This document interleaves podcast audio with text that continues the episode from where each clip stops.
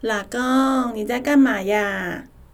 亲爱的，我在准备带你去环游世界呀！哇，你好棒哦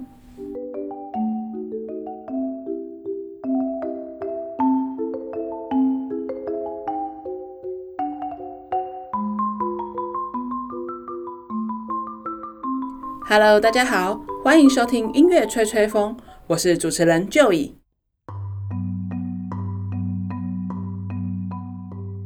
你喜欢欣赏建筑物吗？荷兰有一个世界建筑迷趋之若鹜的城市，这个城市里光是地标性的宏伟建筑就有两三座，还有好几座叹为观止的建筑奇迹。这个地方就是荷兰的鹿特丹 （Rotterdam）。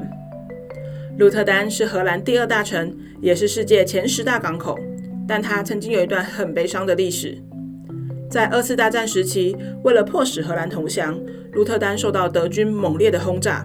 仅仅只有十五分钟，整个鹿特丹陷入了火海，烧了整整六天。市区的历史老城几乎被夷为平地。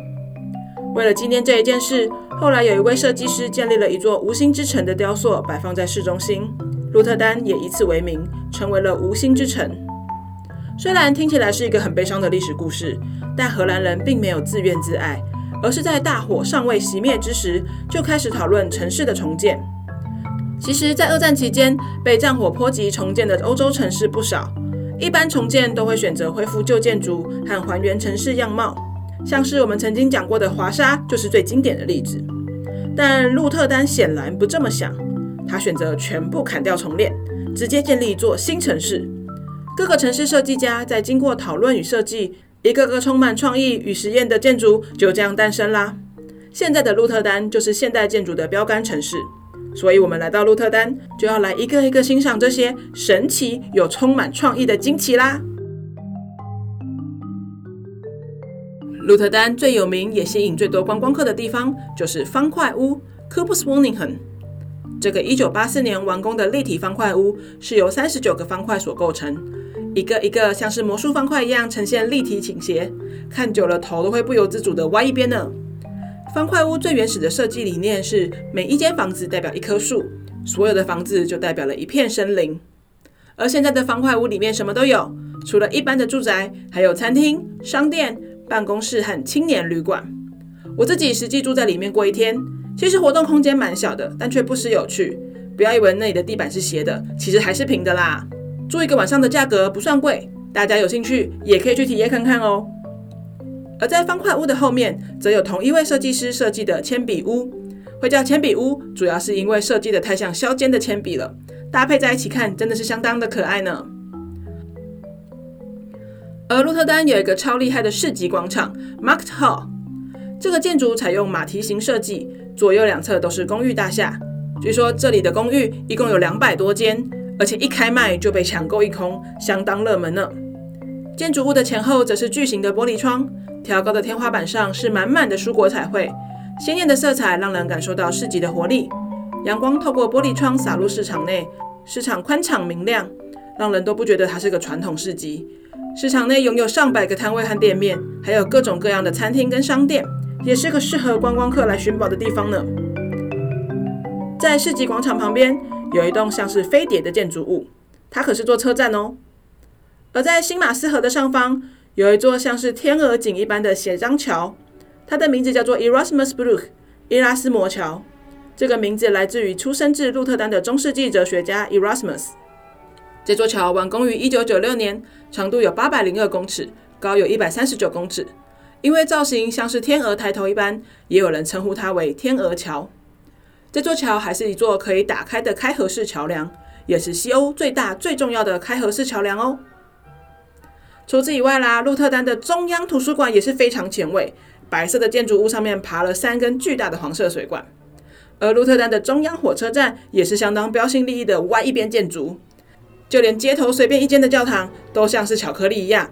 而除了一个比一个还奇怪的建筑物，在鹿特丹的街头也随处可见具有特色的装置艺术，整个城市就像个超巨大的美术馆一样呢。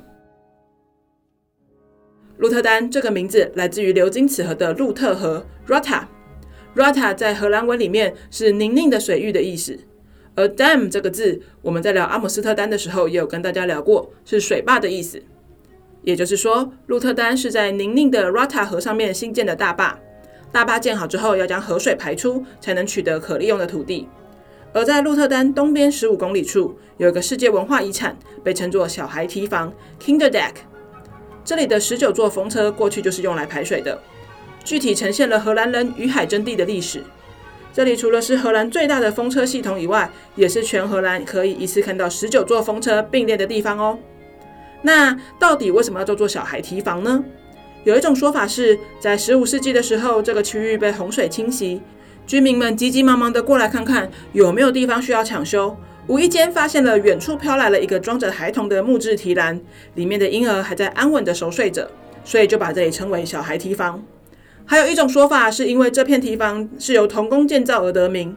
另外还有个比较离谱的说法，则是这里曾经住了一个生很多小孩的人家，所以被称作小孩提房。而我个人认为最靠谱的说法，则是这里的提房比周围的提房都还要矮，所以称这一片比较矮小的提房为小孩。这里目前有两座风车对外开放参观，里面展示了人们在风车里生活的景象和工作环境。而除了步行参观小孩堤防以外，搭船也是很棒的体验。在船上远眺十九座风车的美景，真的是一言难尽。鹿特丹是一个在欧洲拥有独特风景的城市，它新建了很多前卫创新的建筑，建构出独特的天际线。来到这里的观光客追求的不是哥德式、罗马式、文艺复兴式的古典建筑和城堡，而是一座座造型奇特的现代建筑。而在荷兰，有两大国际知名管弦乐团，一个是拥有一百三十五年历史的阿姆斯特丹皇家大会堂管弦乐团，另一个是同样超过百年历史的鹿特丹爱乐乐团。当年在一次大战之后，几个音乐家就成立了鹿特丹爱乐，但原本只是个小小的私人音乐团体，一直到荷兰指挥家 Philips 担任了首席指挥之后，鹿特丹爱乐才摇身一变成为专业的管弦乐团。而从一九八零年代起，历任首席指挥逐渐将乐团推向世界第一的顶尖水准。我们今天的背景音乐就是由鹿特丹爱乐所演奏的林姆斯基高沙可夫的歌剧《萨德科》，一起来好好的欣赏吧。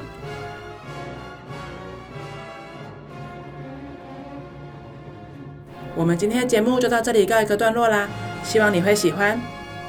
如果你喜欢我的节目，欢迎上脸书 Enjoy Studio 粉丝专业帮我按赞分享。